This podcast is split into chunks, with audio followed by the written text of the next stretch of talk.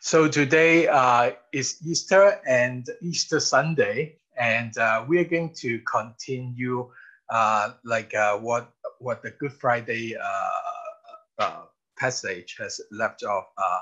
we we are using this, also the the Gospel of Mark, and and today's passage is from Mark chapter 15, 14, verse 40 to chapter 16, verse 8 presumably uh, there's lots of uh, lots of um, disclaimer uh, when we read the uh, uh, Gospel of Mark, uh, saying that actually chapter 16 verse 8 is the end of it.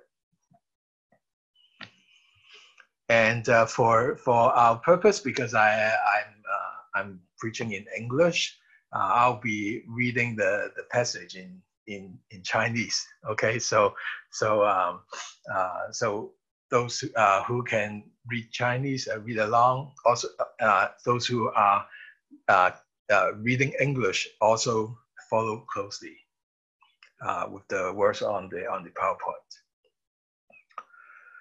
还有些妇女从远处观看，其中有抹大拉的玛利亚、小雅各和约瑟的母亲玛利亚，以及撒罗米。 耶穌在加利利嘅時候，他們就跟隨他服侍他。又有許多別的婦女，都是和耶穌一起上耶路撒冷來的。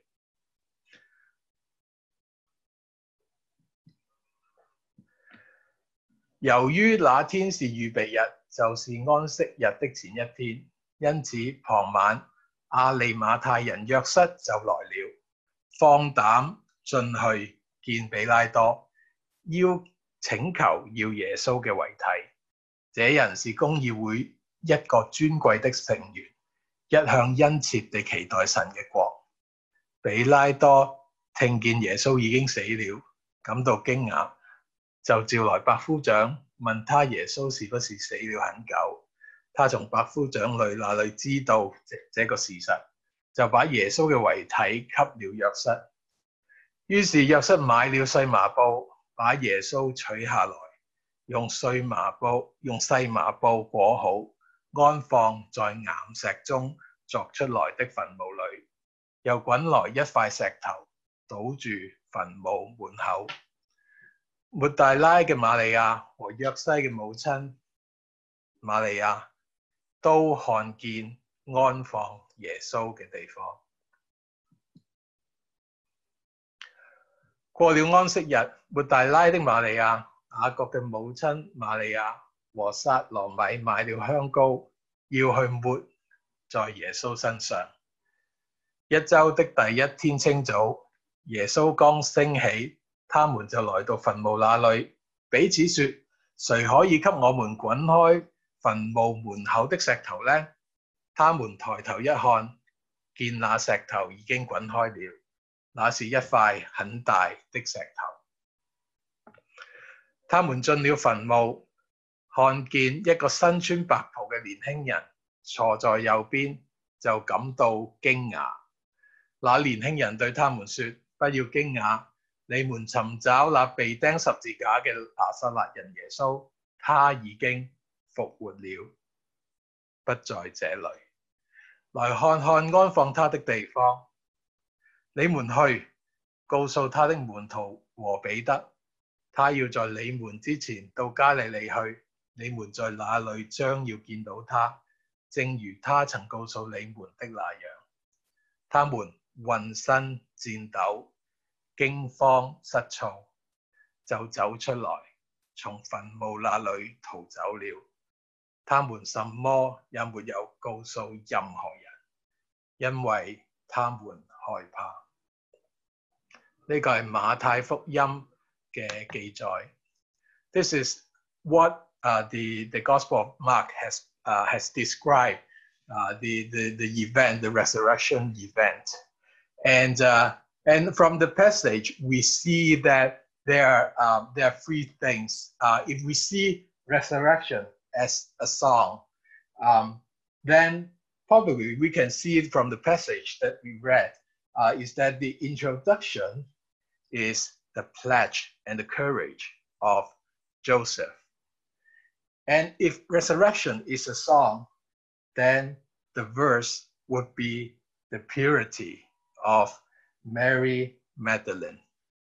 And if resurrection is a song, the chorus will be the power of God. 约瑟嘅勇气、玛利亚嘅傻气， 同上帝嘅霸气喺呢一个嘅复活事件里面系一齐喺度协奏。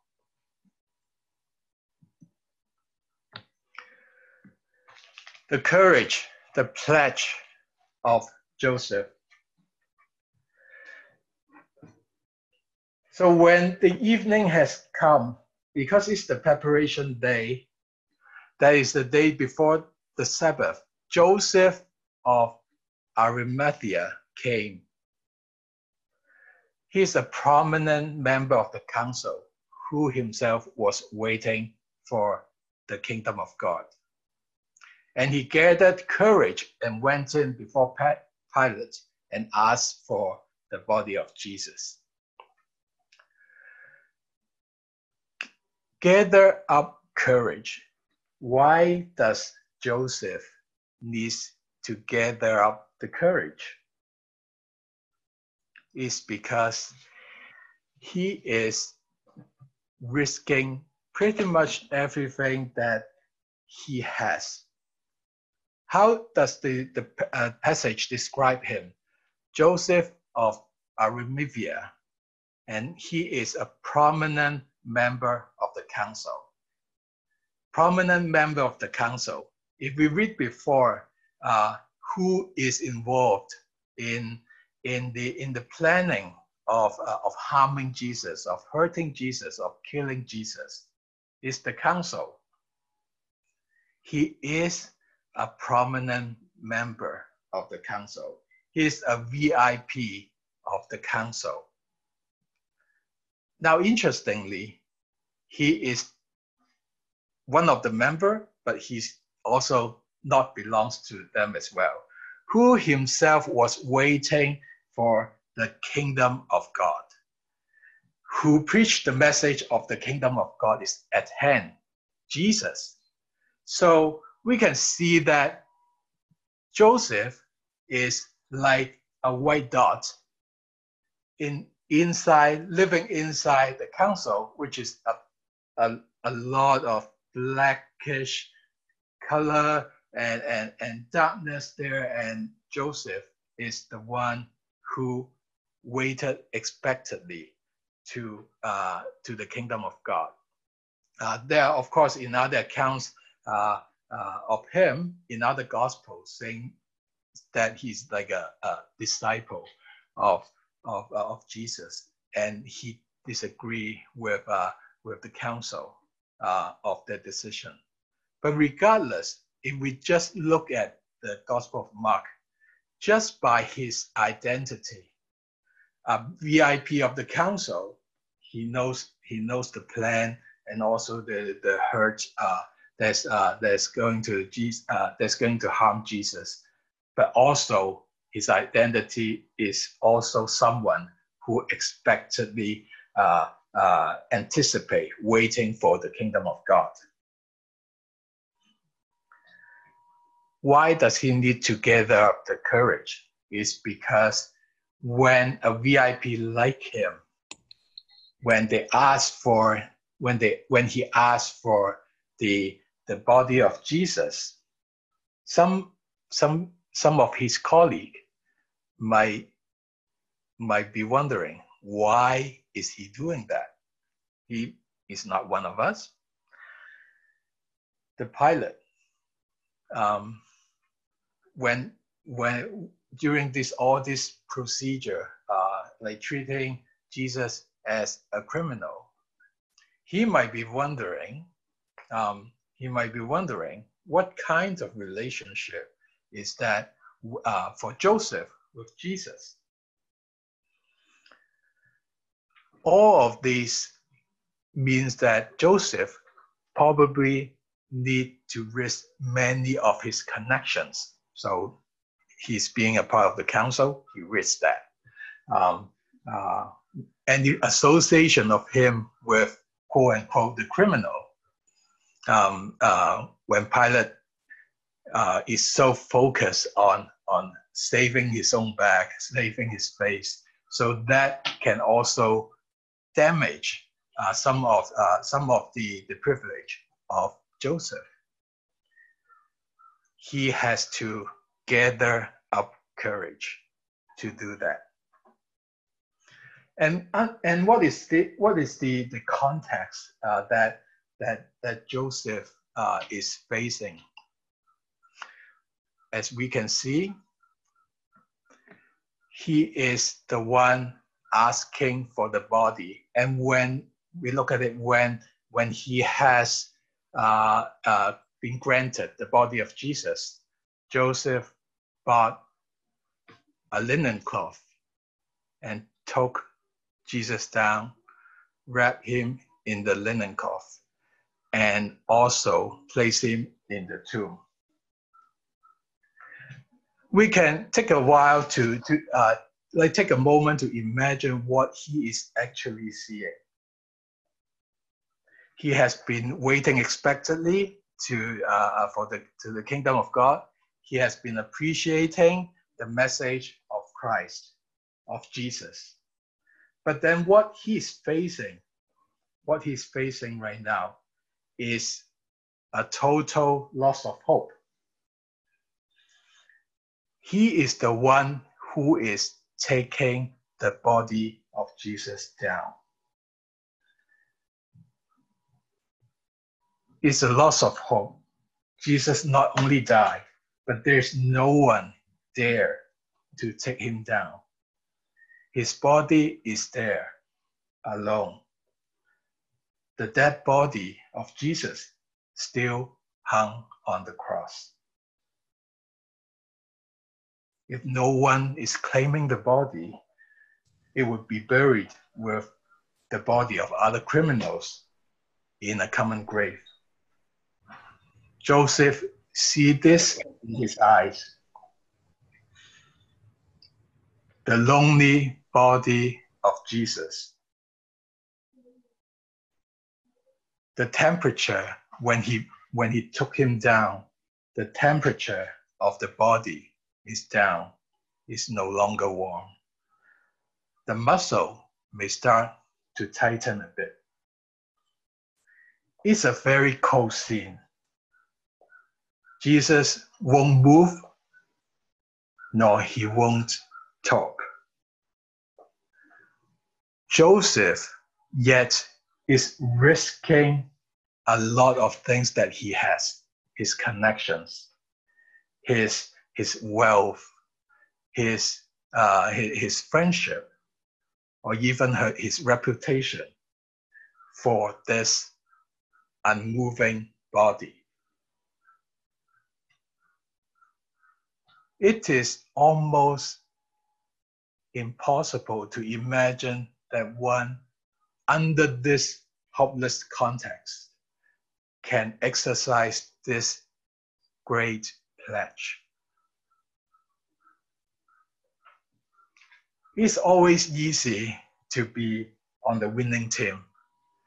Last year, um, we've got the Toronto Raptors.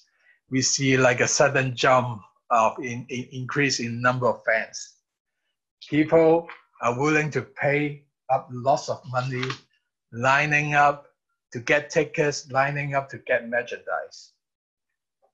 It's so hard to be on the side of a losing team. If you're still lining up to buy Golden State Warrior uh, stuff, merchandise this year, you are a diehard fans. But then the the diehard fans would imagine that oh maybe we've changed players uh, with, uh, with with recovery of the players um, uh, there's still a chance of winning for, for the team they still have a chance but in front of joseph jesus is not only not only not on the winning team. He's dead. He don't even have a chance to win. Joseph appreciates Jesus while he is alive, and he loved him even when he's dead.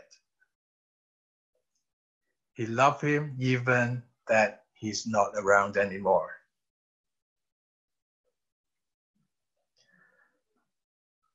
Jesus seems to be defeated, but Joseph exercised his faith. He didn't state it, he showed it. Even in this most difficult time, he showed it to the max, risking the things that he has for a dead body. So what he re, he also did, so he took the, the body of Jesus down, wrapped him, um, feeling the temperature and then uh, of his body, and then he placed um, uh, it the, the body into a tomb.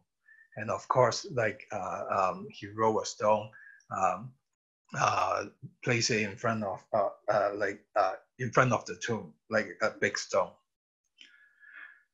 He just used his courage, risking everything to do his part, the part that he thinks he should be doing. And what the story unfolds is that Mary, Mary Magdalene, there, there are lots of Marys there, and, and it's all, almost almost uh, interesting to see to see the the, the the, the the names Joseph and Mary. We usually relate to the birth of Jesus, and then here, Joseph, and of course, this Joseph is not his dad. Joseph of the council member, and also a lot like a few Marys is uh, is helping out with the uh, with the burial uh, and and also the tomb uh, and the death of, uh, of, of Jesus. So Joseph do his part, uh, uh, bury, bury Jesus, and this is all seen by Mary Magdalene and also other Marys. They uh, they see it. Why why is it so important that this is stressing that they see it? Is because there's no way that they would mistaken the tomb and realize, oh, they found the wrong tomb, and then there was a, there was an empty tomb, and and, and spread spread all, all, all the fake news across. No, like they see it, they know exactly where the tomb is.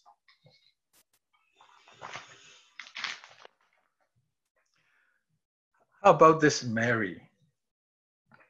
Mary see where Jesus was laid. What else uh, did Mary see?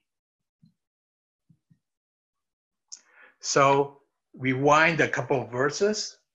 Uh, uh, there was uh, before Jesus uh, uh, died. So it was from chapter 15, verse 33 to 39. And I'm just, just going to summarize the, the, the dialogue, not, not the other descriptors. So it says, At the ninth hour, Jesus cried out with a loud voice, My God, my God, why have you forsaken me? The other folks were saying, Behold, he is calling for Elijah. And let us see whether Elijah will come to take him down. And Jesus uttered a loud cry and breathed his last. And then the, the, the passage continues to to describe the, the veil of the temple and also the and also the, the reaction of the Roman soldier. But then it says there were some women who was looking on from a distance, among whom were Mary Magdalene and Mary, the mother of and Mary, the mother of James the Less and Joses and Salome. And when was was even more descript, describing uh, the, the women, when he was in Galilee, when Jesus was in Galilee, they used to follow him and minister to him. And they were there were many other women who came up with him to Jerusalem. So Mary Magdalene witnessed the loud cry. They witnessed his last breath. 見到耶稣嘅最后一面，远远嘅见到。What's the relationship? It's not they are not just uh, just someone who is curious. It's described here when Jesus was in Galilee. That's where he starts his ministry and perform majority of the ministry. They used to do two things: to follow him and also minister to him. There are a lot of women who came up with him uh, uh, uh, from from Galilee uh, to Jerusalem. Keep keep the keep the Galilee in mind. Uh, this place. So Jesus was popular, as we know. He's a man mai. Everybody loves him, except of course the religious leaders. So, what Mary Magdalene and other Marys have been doing is to is to follow him and to minister to him. And they they are still the same women that is following and ministering to Jesus. They witness the end of Jesus.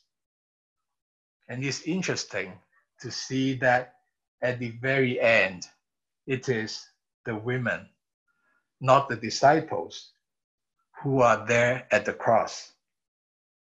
They reflect a greater loyalty to their master.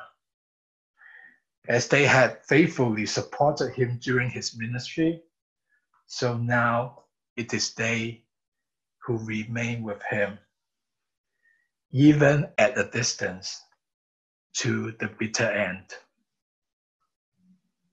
So Mary and Mad- Mary Magdalene and other Mary and also other women continued to do that. They not just follow, they also serve him. They serve him with purity, even in the end. How can we tell what from where the passage can we tell that Mary has that purity that's so precious？玛利亚有呢个嘅傻气，约瑟有呢个勇气，玛利亚有呢个嘅傻气，我哋喺边度睇得到咧？When the Sabbath was over, so we jump jump to jump through the burial part so they see the where Jesus is uh, is buried. Uh, and then when the Sabbath was over, Mary Magdalene and another Mary um, come so that uh, they can come to the tomb and, and, and anoint him. So very early on the first day of the week, they came to the tomb when the sun has risen. This is where we see the purity and the sohe of, of, uh, of Mary and the other women. They were saying to one another, Who will roll away the stone for us from the entrance of the tomb? I'm not sure, like, like what kind of uh, purity and, and, and gain that can drive them to, to, to, that, to, to that action they see it is a big stone. They see that it's like it's being rolled up uh, by by one or two men, uh, strong men, and they know that it cannot be rolled away just by themselves. But what are they? And they, they and they know that they keep asking each other, Who, who's going to do that for us if we want to want to anoint Jesus? They've got no clue, but they still try to serve in whatever capacity that they just, you know, uh, it might, someone might, might help we just go there and see what happened. We just go there and see what happened. We bring our gifts, we bring what, what our stuff. Um, maybe someone is going to help us, but we don't know who. That's the purity of Mary. I'm not sure how many of us still remember the moments that we would have, hey, just go there and see what I can do mentality. This purity is more than just a just a fan flashes. It's out of their consistency of wanting to serve Jesus, dead or alive. Purity does not happen only in the beginning of the faith journey. It can be long lasting, as shown by Mary. Follow Jesus, minister to him since the days of Galilee, and then now in Jerusalem, and now uh, when he was alive, and now he's dead. Experience of serving and ministering Jesus did not numb the purity, the, the eagerness of serving um, um, Jesus, even if it's like a, a, a, quite a quite a long time, which is quite uh, different from our from our from our some of the, the, the experiences. We always say, oh, like ministering and serving and following, we might become numb, we might become loyal to.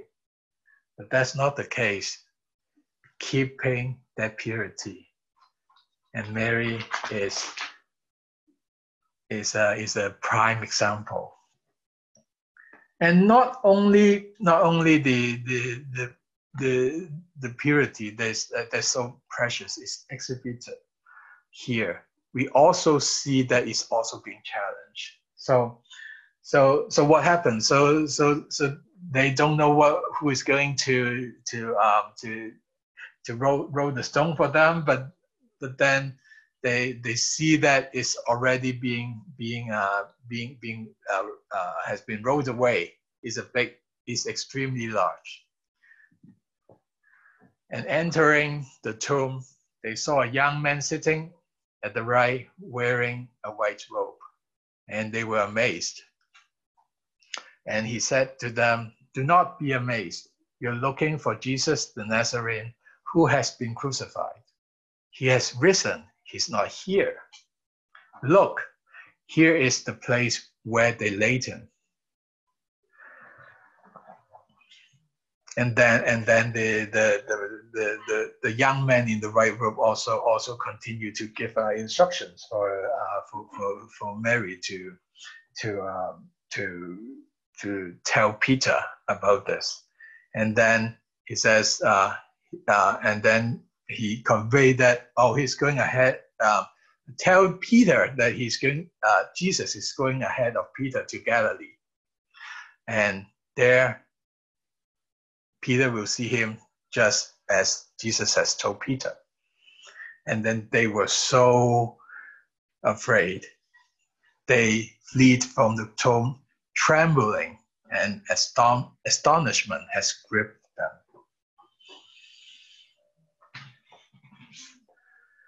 So this is an overwhelming experience. And I think from this, we can see there are three things that surprise them at least. And we and and we know we know that Mark is is like is summarizing stuff. And also we don't see the, you know, like the, the earth shaking and all this thunderous scene. What Mark has been describing is a relatively calm and and uh, calm and quiet scene that that uh, that that that Mary is experiencing. It's not my screen. So, at least three things that has surprised that has surprised her. Uh, that has surprised them. So first of all, they are surprised that someone in the right in the white robe is sitting there. I would imagine if I go there trying to anoint Jesus, anoint Jesus, and uh, and I would, if there's any other person there, probably is someone that you know that that that that's the the usual usual gang, you know, like the the uh, the the someone that I'm familiar with, or at least I know that yeah, she is or he is a follower of Jesus. That's what I would be expecting, and that's what I would imagine if there's someone else there. But no, they are surprised because they there's is someone that's uh, there's like a stranger, and uh, and of course uh, when it's uh, being described someone in, in white robe, uh, um, uh, is some some some someone special maybe from the from from the heaven or like someone that that that's that is so foreign to them. He's not one one of the, the, the members of the fan club. So that so they are, will be surprised uh, that when they see someone that they don't know. And of course, more surprisingly, is that this person start interacting with with them, talking to them. And we don't even talk about you know like tomb robbery actually is can have like capital punishment. That's like that's scary but this guy is starting to interact with her and talking to her and he said look this is the place that you see him being laid there this is the place that you see two days ago that the, the guy who, who, who, who buried Jesus. This is the place uh, that, that where, where they lay him. But he has risen. He's not here. So first level of surprise, uh, uh, some, someone who she has never seen before appearing, sitting, sitting like inside the tomb. And secondly, he conveyed the message that, hey, we I know that you have seen him being laid there, but he's not there anymore. He is risen. So that's another surprise. What what what does that mean? Um, people uh, like like Jesus coming back alive, and then the third the third surprise is the the the uh, the thing that that the uh, the right rope young young person tell them to do. Tell Peter that Jesus will be in Galilee. Uh, Galilee. Tell Peter that Jesus will be in Galilee. Galilee. Does that sound familiar? Galilee. If I ask you, what's the good news to you right now? What's the good news to us who is worshiping, uh, who is worshiping uh, from home, who is under this pandemic? What's the good news to you right now? Maybe some of us will say, oh, I just want to go back to where we are, like the good old times, which was four weeks ago. What is good news? It would be, yeah, we can we, we can just uh, go out without the protective gear. Kids can ride their bikes. Uh, we can fellowship with each other. Probably these would be the good news to us. What if CNN or, CV, uh, or CBC announced that yeah, like the, the virus, the Wuhan virus is all gone. The damage done is reversed. You don't need to be fearful of no mask, no hand sanitizer. What was absent has been restored. It's going back to normal. That would be some very good news. Somewhat unbelievable as well. I'm wondering if we do receive that news, what would be our reaction is? Jesus is going back to Galilee. That's where Mary and the other women is, has been serving him, following him, ministering to him. It's almost going back to the good old days. But yet, as exciting and, and amazing that can be, is also very unbelievable. It's just too much to handle. The goodness of it is incredible in one sense, and also incredible, unbelievable on another sense. They are seized by this excitement and also fear. It's too good to be true. It's unbelievable to be true. So Mary and the other women, they have overwhelming emotions They went through a roller coaster. So first they wonder if someone is going to roll away the stone. Hey, yay, problem solved. The, the stone has been rolled. And then they are surprised uh, that there's someone there. But then the purpose of their trip the stuff that they brought to annoy Jesus is not useful anymore. So the purpose of their trip is, is, is gone. And now is even bigger task lays in front of them. So the person, the young person is asking them, oh, um, he's not here. Jesus is not here. And tell his disciples and Peter. He is going ahead of you to Galilee. There you will see him just as he told you. Tell Peter that.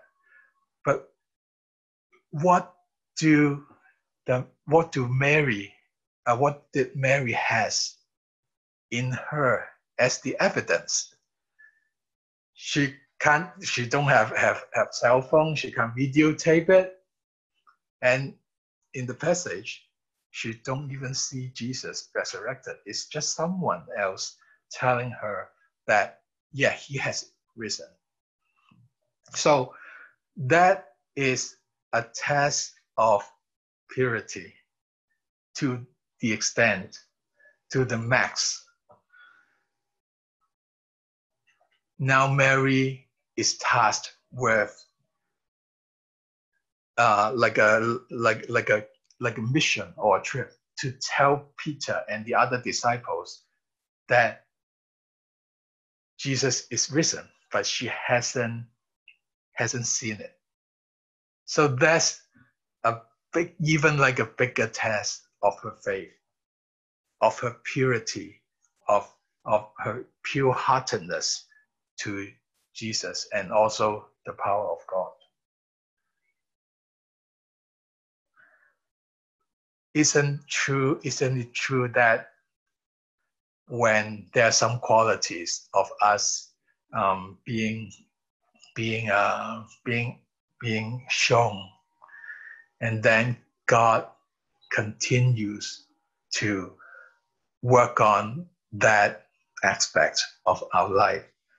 The moment that we think that we get it the moment that we think that this is my strength this is our strength more polishing can be done, more challenges can be done, and and and we can always uh, be shaped deeper and more polished, more shiny uh, than we than than than we think we are. So, but regardless, regardless, like they were very afraid. Uh, they were still trying to process what has gone on. Um, But regardless, we see that both Joseph and Mary has played their parts. Without Joseph pledged under the hopeless situation, kind of like the introduction of the resurrection song, the, the place of the res- resurrection won't be seen by Mary. If Joseph didn't bury Jesus, didn't exercise his faith, Mary would not be able to see where Jesus is buried. And without the purity of Mary and going to the tomb regardless, she would not be the first witness of the good news. That's like the verse of the resurrection song. Of course, good news is not just going back to the old days. And this orchestration is done by God Himself. So, what's so great about this chorus? The chorus of Resurrection Song, that, as we know, chorus demands repetition, has to be passed on, has to be repeated.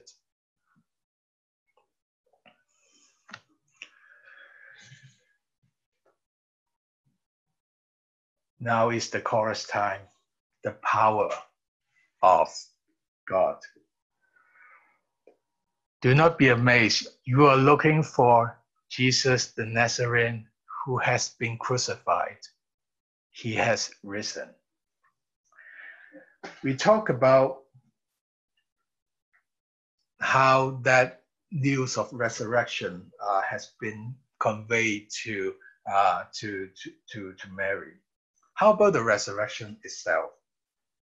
And understanding the culture uh, of death at that time might help us a bit uh, in articulating what resurrection means to uh, the people at that time.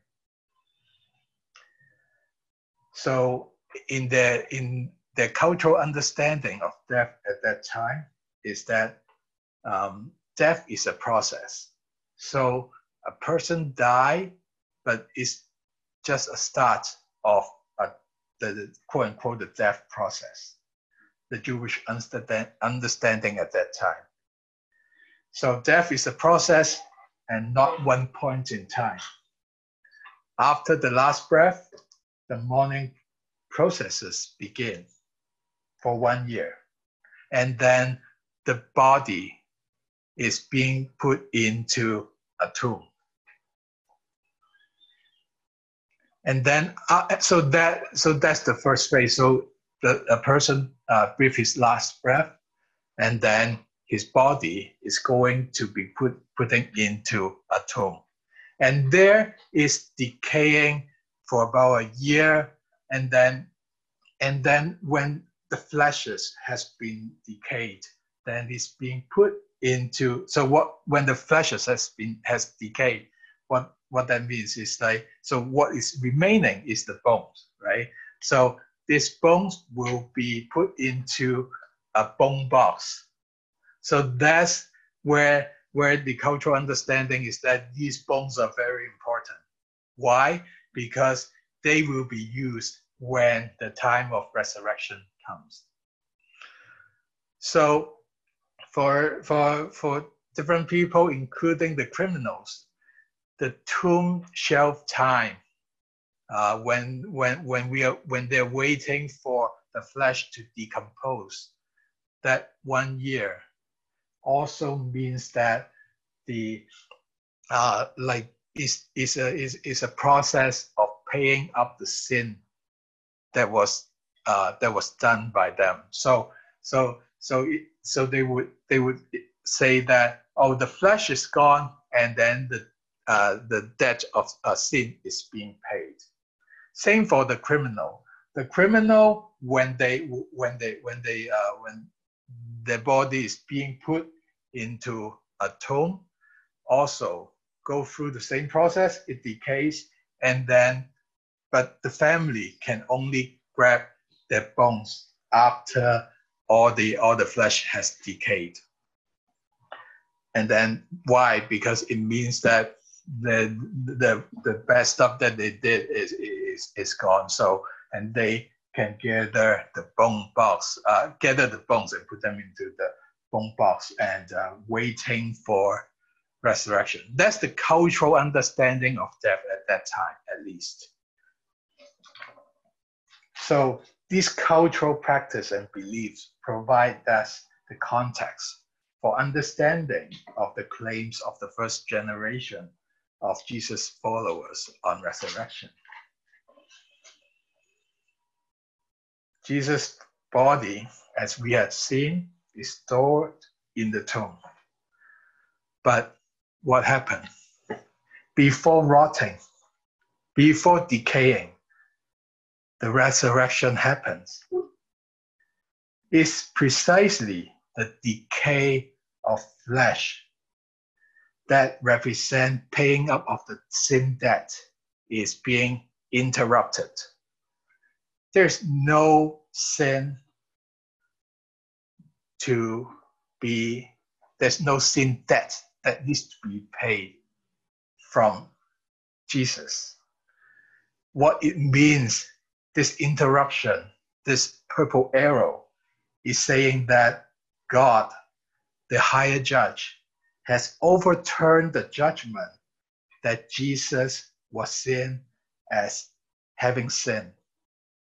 And also, this higher judge has overturned the assumed criminal act. What it also means that this higher judge has overturned the injustice plot of the Jewish religious leaders, the involvement of the Jewish people, and the execution of the Romans. So Jewish, non-Jewish, Jewish and Gentiles planning, executing, all of their sins have been overturned and have been conquered.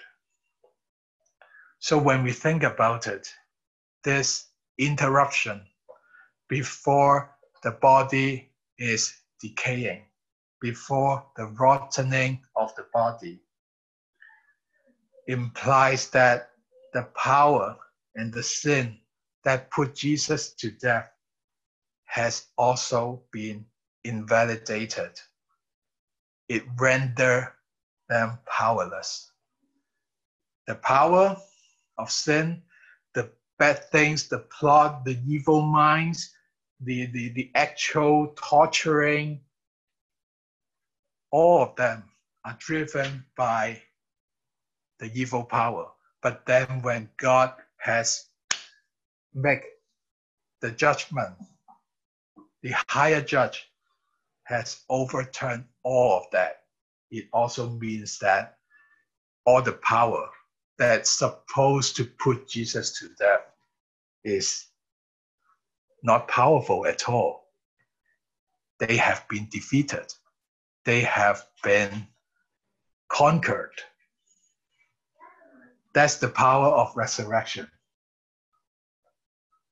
It overturned the death sentence and also it override the power that put Jesus to death. It overrides the power of both the individual and systematic sins. People do this out of their greed. There's a system that, that, that they try to stabilize. The power of resurrection all diminish this sin by individual or by a system. And it's great that the power has been this this this evil power has been existing since since the beginning and now it's still impacting us it's still impacting us we see that we see that we see that like there in this uh, pandemic there are lots of sins that has been uncovered people trying to cover up lies trying to shift the blames and people show the greed. But the good thing about that is that this power who is impacting us today is also being defeated at that particular point in time when the when the higher judge render this this uh, this power powerless. It has already been invalidated 2000 years ago. That's what we desperately need today and also in the years to come. And that Christ has risen is the good news. It is being orchestrated so beautifully, not just by himself, but also when this whole scenery or whole, whole, whole story is unfolded. Joseph is involved, Mary is involved, the pledge, the faith, the purity, all being combined together under the power of God. Such a beautiful picture. And that's what we celebrate. We celebrate the risen Christ. And we also celebrate the, the small part of the people that has been doing. It is to us nowadays the things that that uh, nowadays and even today to keep asking ourselves what's the small part that we can do? What's a, what's the pledge of faith that we can exercise? And also how much purity we have how much energy we mm-hmm. have in order to continue to follow and minister and serve Jesus, our risen Lord.